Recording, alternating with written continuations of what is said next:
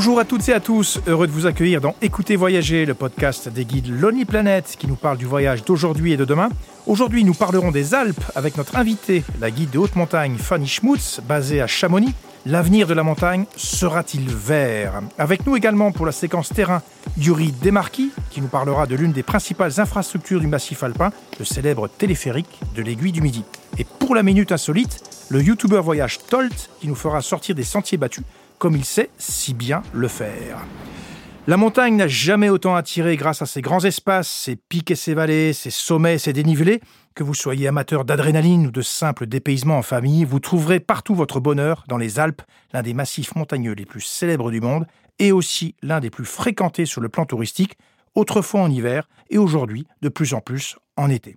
Un massif qui a une histoire bien établie avec parmi ses plus célèbres représentants la Compagnie des guides, qui regroupe les guides de haute montagne, incontestablement les meilleurs connaisseurs de nos sommets, puisqu'ils sont au premier éloge toute l'année. Quels sont les enjeux et les défis auxquels est confronté le massif alpin? Avec nous pour en parler, Fanny Schmutz. Fanny, bonjour. Bonjour. Fanny, les Alpes et vous, c'est une longue passion. Vous êtes guide de haute montagne et alpiniste, basé dans la vallée de Chamonix. Vous êtes d'ailleurs une enfant du pays. Vous avez fait partie des six femmes parmi la cinquantaine de guides de haute montagne diplômés en 2017. Vous êtes encore à ce titre une pionnière. Alors Fanny, avant d'aborder la question de la montagne, la première question que je voudrais vous poser avant d'entrer dans le vif du sujet, c'est pourquoi voyagez-vous? Pourquoi je voyage? Euh, Alors déjà, je voyage beaucoup et je voyage principalement pour faire de la montagne. Moi, ma vie, c'est la montagne pour mon, pour mon travail, pour mes, pour mes loisirs. Et je voyage aussi bien à l'autre bout du monde, euh, en Patagonie, au Népal ou, autre, que euh, je voyage dans les Alpes ou même je voyage à une heure de chez moi parfois. Et je voyage pour, bah, pour découvrir des montagnes, en fait. Pour découvrir des montagnes, pour découvrir ces immenses espaces qui sont vraiment intéressants et, variés en fait d'un endroit à un autre. Finalement, on n'a pas besoin d'aller très loin pour découvrir ces montagnes. Et moi, je veux découvrir le plus de montagnes possible. Fanny, dans une autre vie, vous étiez euh, professeur des écoles, je crois. Vous êtes aujourd'hui euh, guide de haute montagne. Qu'est-ce qui vous a poussé à changer radicalement de métier? J'ai été professeur des écoles pas très longtemps. Finalement, j'ai été professeur des écoles euh, trois ans. Alors, je pensais être faite pour, euh, pour la stabilité, pour quelque chose de, de cadré, de réglé. Et hum, j'étais très scolaire. Je pensais que ça allait être parfait pour moi. Et finalement, petit à petit, je m'embêtais. C'était pas, je me rendais compte que je m'étais complètement trompée de, vocation. À 25 ans, j'allais déjà au travail un peu en, en traînant les pieds. Et puis, euh, et puis vu que la montagne, c'était, c'était ma vie, c'était là où j'avais envie d'être tout le temps, et ben, je me suis dit, bah, pourquoi, pas, pourquoi pas essayer l'examen de guide de haute montagne? Euh, chose que j'imaginais pas tellement faire avant parce que ça me semblait trop dur, pas accessible. Et finalement, euh, je me suis dit, bon, allez, pourquoi pas essayer Et, ça l'a fait. Et, maintenant, bah, je peux que, je crois que c'est la plus belle décision que j'ai jamais prise parce que je m'éclate. Alors, dites-nous justement comment on devient guide de haute montagne. C'est quand même un métier très prestigieux. Expliquez-nous un petit peu les différentes étapes pour acquérir pour euh, ce Graal de la profession de guide. Alors déjà, avant d'être guide, il faut être euh, alpiniste, donc aimer la montagne, aimer faire de la montagne pour soi. Et ça, c'est un long processus. Finalement, moi, avant d'être guide, euh, j'ai fait pendant des années de l'alpinisme. Et le jour où j'ai décidé d'être guide, j'avais déjà euh, trois fois ma, ce qu'on appelle ma liste de courses. Donc, en fait, pour pouvoir postuler à l'examen d'entrée, il faut avoir une liste de courses, donc avoir fait un certain nombre d'ascensions rocheuses, glaciaires ou en ski. Ou, voilà. Et une fois qu'on a cette liste de courses, on a le droit de rentrer d'essayer l'examen d'entrée, qui est un examen technique. Donc, il y a du ski, il y a de l'escalade, il, y a, de l'escalade en chaussures de montagne, il y a, de l'orientation. Enfin, il y a tout un tas d'épreuves techniques. Et une fois qu'on a réussi ces épreuves qui sont sélectives, on a le droit de rentrer dans la formation. Et cette formation dure trois ans avec des stages, euh, plusieurs stages par an. Et au bout de cette formation, on est guide d'autres montagnes. Alors, guide, on a plutôt l'image d'un métier euh, qui a longtemps été un, c'est un milieu plutôt masculin. Euh, comment vous avez réussi à vous, imposer dans, ce milieu? Je rappelle que euh, Martine Roland, qui vient de publier Première de cordée chez Glénat, hein, fut la première femme à décrocher ce diplôme de guide en 1983. Euh, vous n'êtes aujourd'hui qu'une trentaine en France pour 1800 professionnels. Donc, expliquez-nous un petit peu comment vous avez pu faire votre place au soleil au milieu de tous ces hommes.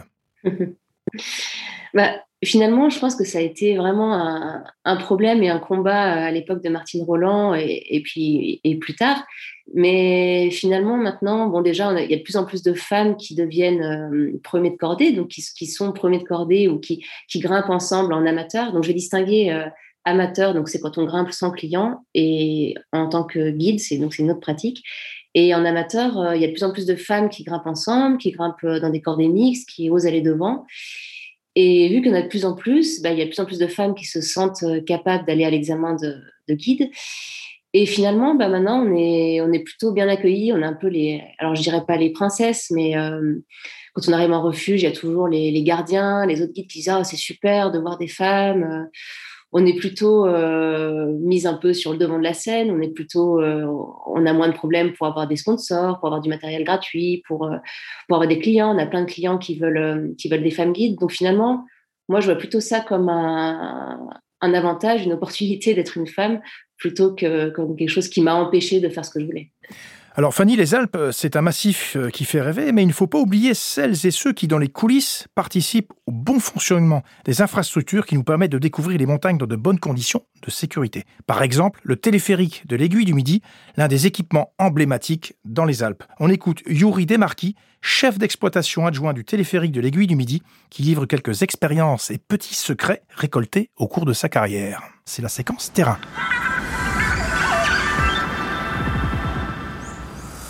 Donc tout d'abord, le téléphérique de l'Aiguille du Midi est une installation particulière qui permet de relier Chamonix à 1035 mètres d'altitude à l'Aiguille du Midi, 3842 mètres. C'est un téléphérique qui est ouvert 10 mois et demi sur 12, ce qui est relativement particulier dans le domaine des remontées mécaniques.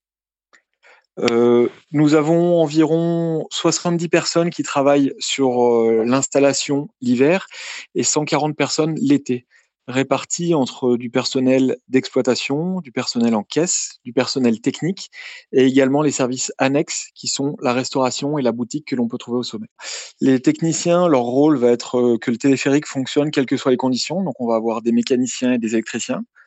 Ensuite, on va avoir du personnel d'exploitation.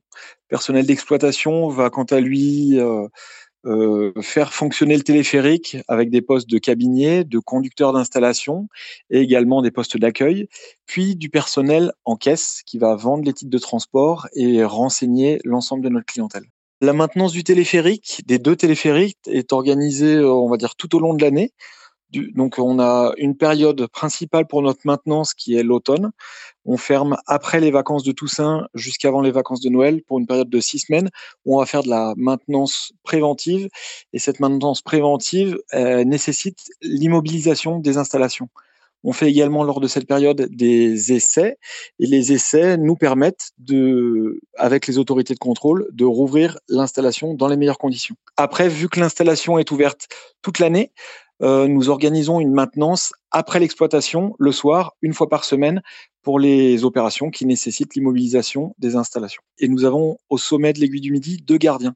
Le rôle des gardiens est d'assurer le bon fonctionnement du site, donc la température des locaux, les niveaux d'eau, de fuel, et de regarder lorsqu'on va faire fonctionner le téléphérique qu'il n'y ait pas de danger pour l'installation. Donc à chaque fois, euh, à chaque fois qu'on va avoir des épisodes météo défavorables, on va avoir une vigilance particulière dans la conduite des installations.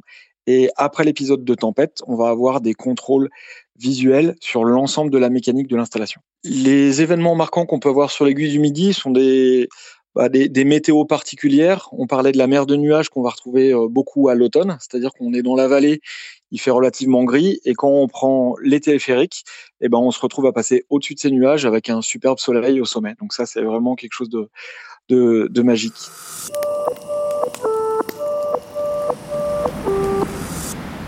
Fanny, ce téléphérique, vous l'avez pris combien de fois?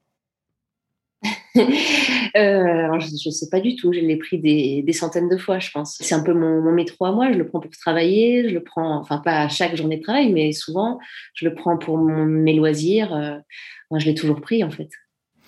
Justement, euh, vous l'avez toujours pris pour emmener vos clients faire des courses. Alors, on sait aujourd'hui que le Mont Blanc, qui est votre, également votre terrain d'évolution très privilégié lors de prestations de guide.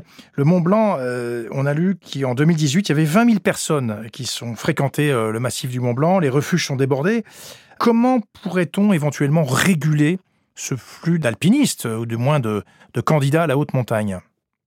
Ça, c'est une grande question parce qu'en fait, euh, pour moi, la montagne, c'est quelque chose de, de, singulier. En fait, c'est la, liberté qu'on a là-haut. Pour moi, c'est un des seuls espaces où on est complètement libre et on, fait, on peut prendre les, les risques qu'on veut, on peut aller comme on veut, quand on veut.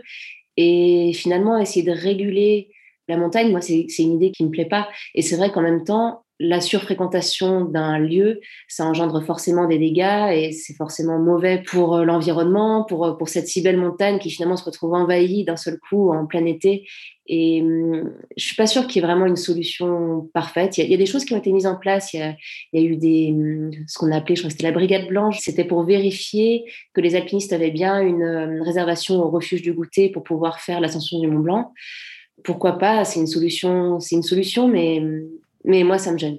Est-ce qu'il faudrait, vous êtes plutôt hostile à l'instauration de quotas, par exemple? Je suis du style à à pas mettre de règles.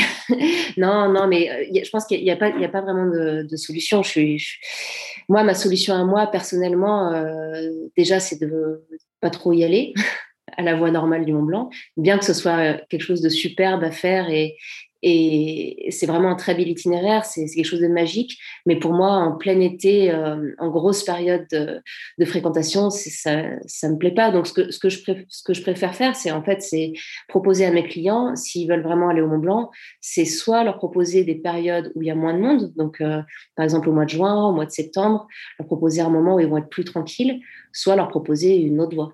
Parce qu'il y a peut-être d'autres massifs euh, que vous pourriez conseiller pour faire de, très belles courses, justement, avec un petit peu moins de fréquentation et, éviter ce phénomène de saturation des, euh, refuges? Alors déjà, il n'y a pas que le Mont Blanc dans le massif du Mont Blanc, déjà pour commencer. En fait, dans le massif du Mont Blanc, il y a tout plein de coins euh, vraiment où il n'y a pas grand monde. Dès qu'on s'éloigne un petit peu des remontées mécaniques ou du train du Mont-en-Vert, dès qu'on accepte de marcher un peu, je ne sais pas, moi, si on s'éloigne dans le bassin de l'Échaud, au pied des Grandes Jorasses, si on va à l'envers du Mont Blanc, côté italien, en fait, il y a vraiment beaucoup d'endroits dans le massif du Mont Blanc qui restent sauvages et qui sont vraiment. Euh, moi, c'est des coins que j'affectionne particulièrement parce que c'est là où c'est là où j'ai envie d'être en fait.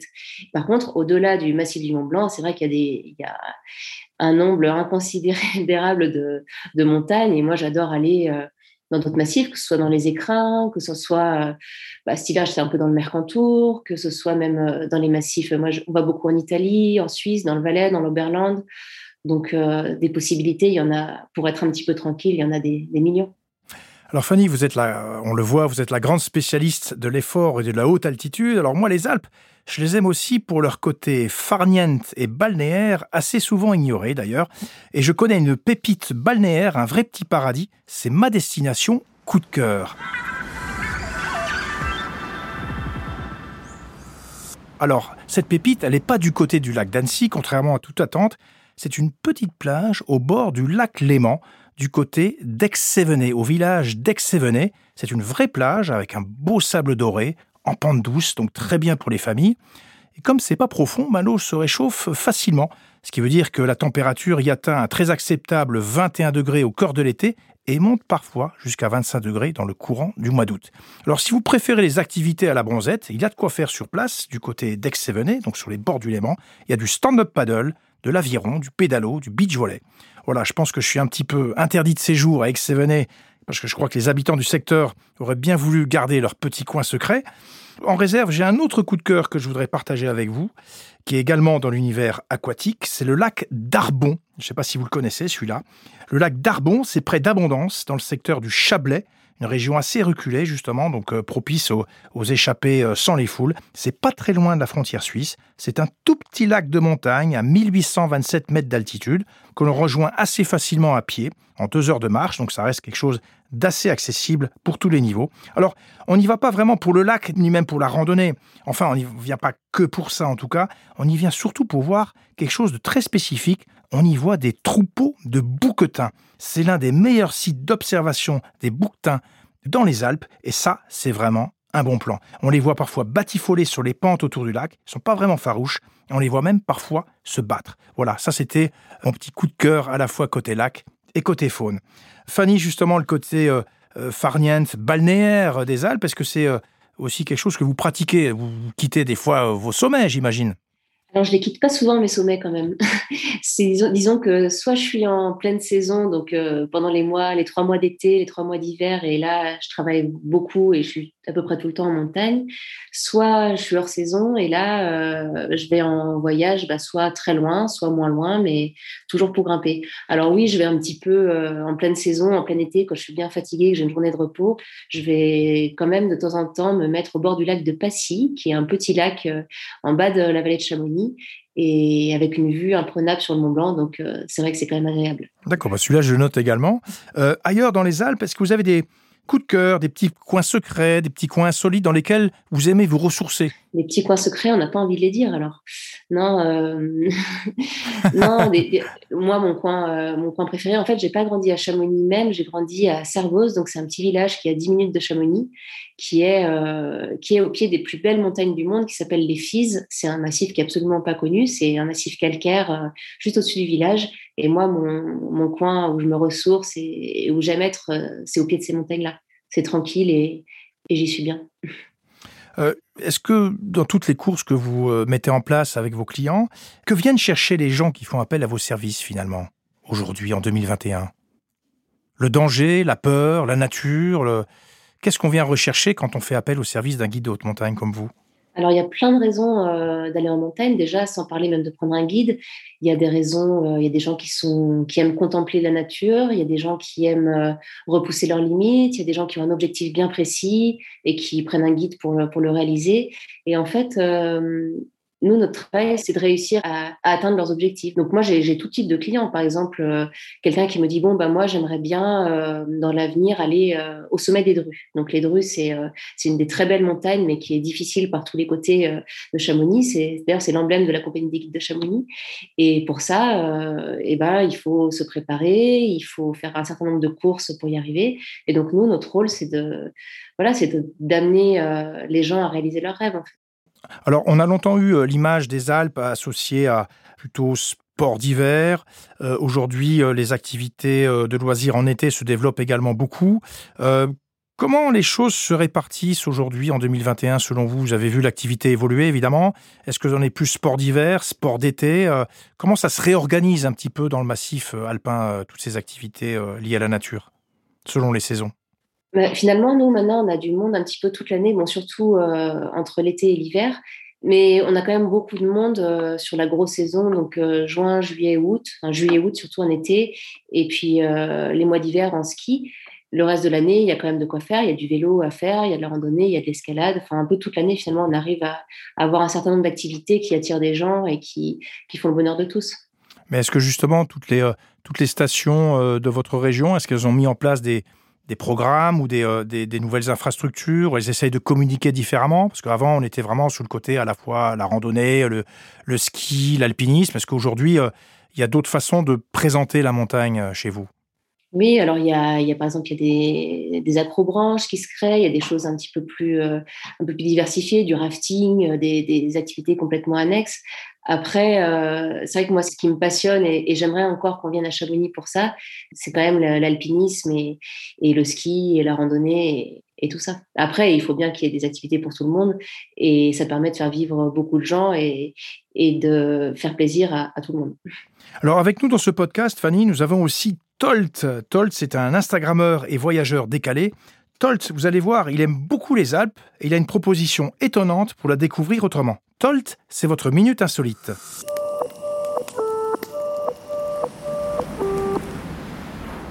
Pour ceux qui, comme moi, ressentent un peu de tristesse en pensant qu'ils ne pourront probablement pas faire découvrir le ski à leurs enfants, il y a évidemment une première solution, ne pas avoir d'enfants. Mais bon, euh, c'est sûrement un peu trop radical pour beaucoup. Donc laissez-moi vous parler du ski sur herbe. Alors, je ne parle pas des exploits de Candide Tovex qui s'amuse à skier sur tout ce qui se trouve sur sa route, du sable, des cailloux ou encore la muraille de Chine. Non, je vous parle d'une vraie activité qui est même référencée sur le site de la Fédération internationale de ski et qui a carrément sa propre Coupe du Monde. Alors, vous vous demandez probablement comment ça fonctionne Eh bien, tout simplement grâce à des skis à roues ou à chenilles, généralement bien plus courts que les skis alpins. La technique est sensiblement la même, à une exception près, les skis sur herbe ne dérapent pas aussi bien. La pratique exige donc un grand sens de l'anticipation et certainement un léger grain de folie. En tout cas, pour les plus curieux d'entre vous, il est possible de s'y essayer dans les Alpes du Sud, dans la station du Sauze.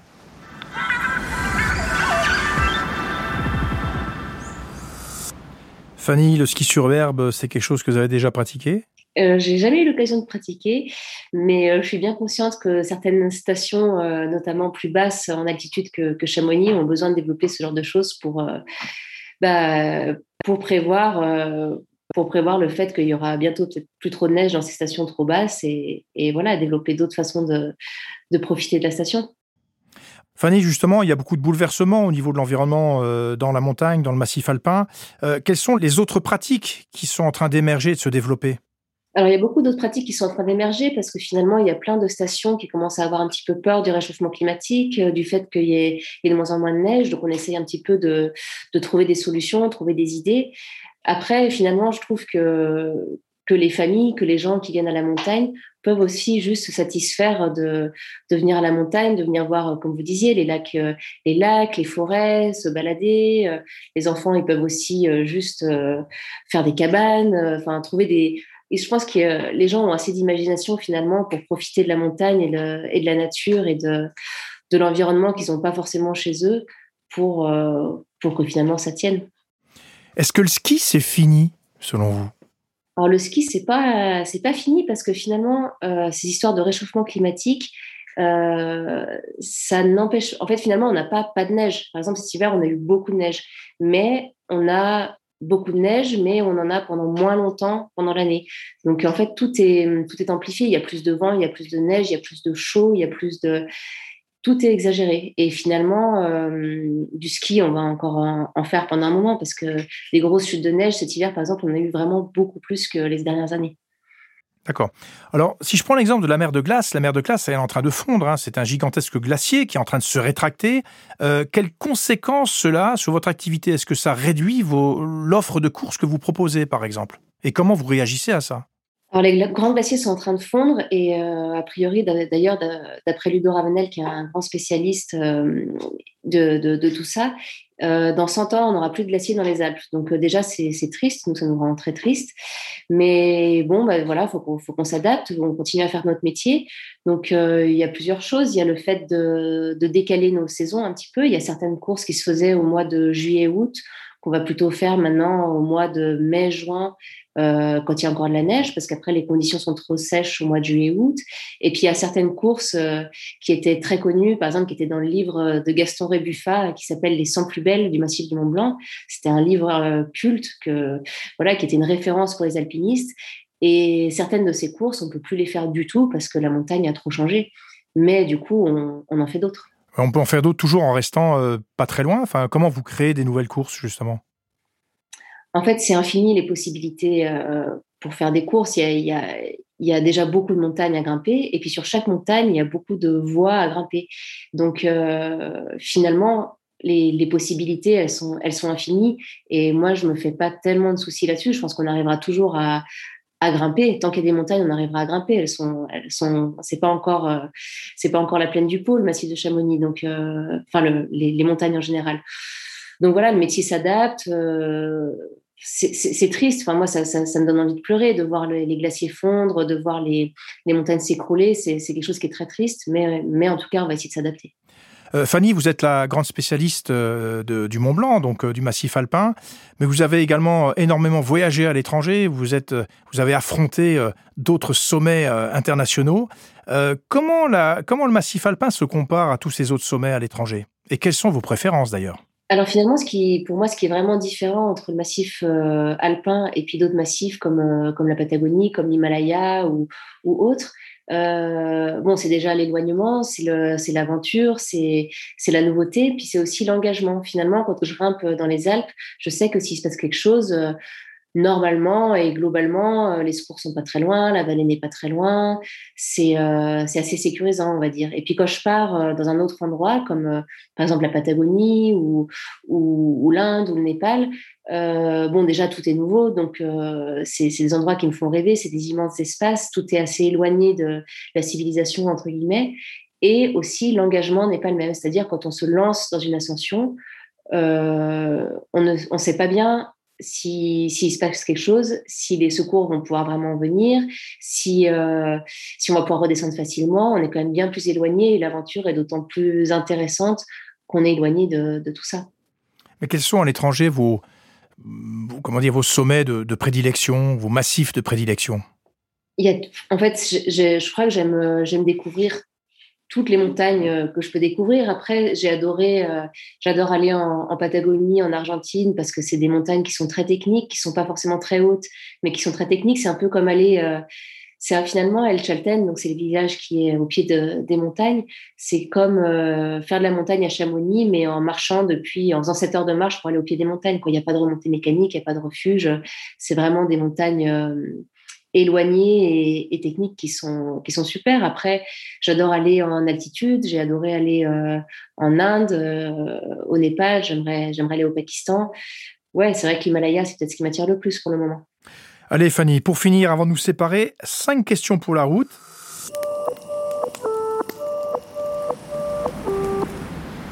Votre lieu le plus insolite? Mon lieu le plus insolite euh, mon lieu le plus insolite. Moi, mes lieux les plus insolites, finalement, c'est les, les bivouacs qu'on peut faire euh, dans une voie. Donc, quand on est en haute montagne, parfois on fait des voies à la journée, donc en partant de chez nous et puis en grimpant une montagne. Parfois, on fait des voies en dormant dans un refuge et en faisant la montagne le lendemain. Et puis parfois, on fait des voies où on reste euh, plusieurs jours dans, dans la montagne et on dort, on dort sur une petite vire, euh, des fois juste sur le bout des fesses.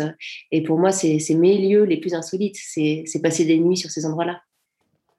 Votre meilleur souvenir de voyage?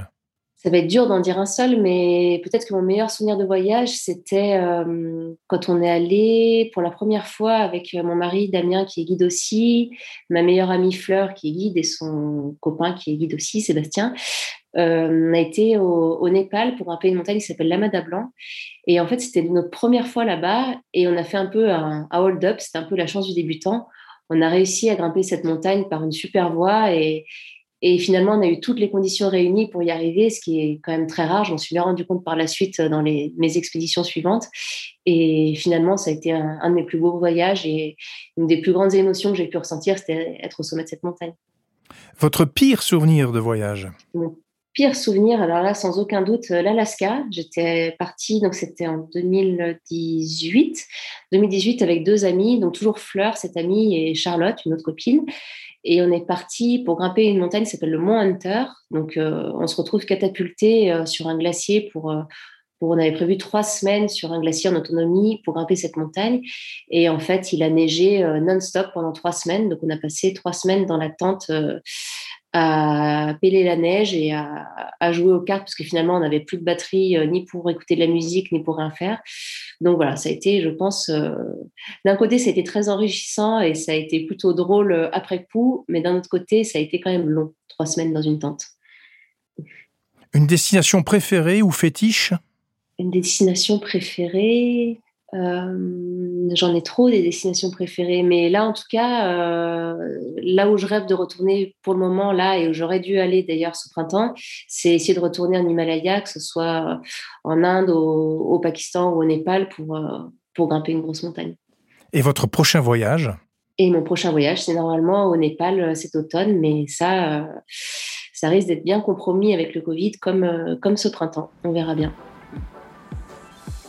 Quelques conseils de lecture maintenant pour prolonger notre voyage dans les Alpes. Savoie-Mont-Blanc chez Loni Planète dans la collection Explorer la région. Première de cordée de Martine Roland chez Glénat et 30 destins d'alpinistes pour filles et garçons qui rêvent de gravir les montagnes chez Paulsen Jeunesse. C'était Écouter Voyager, le podcast de Lonely Planet présenté par Jean-Bernard Carrier.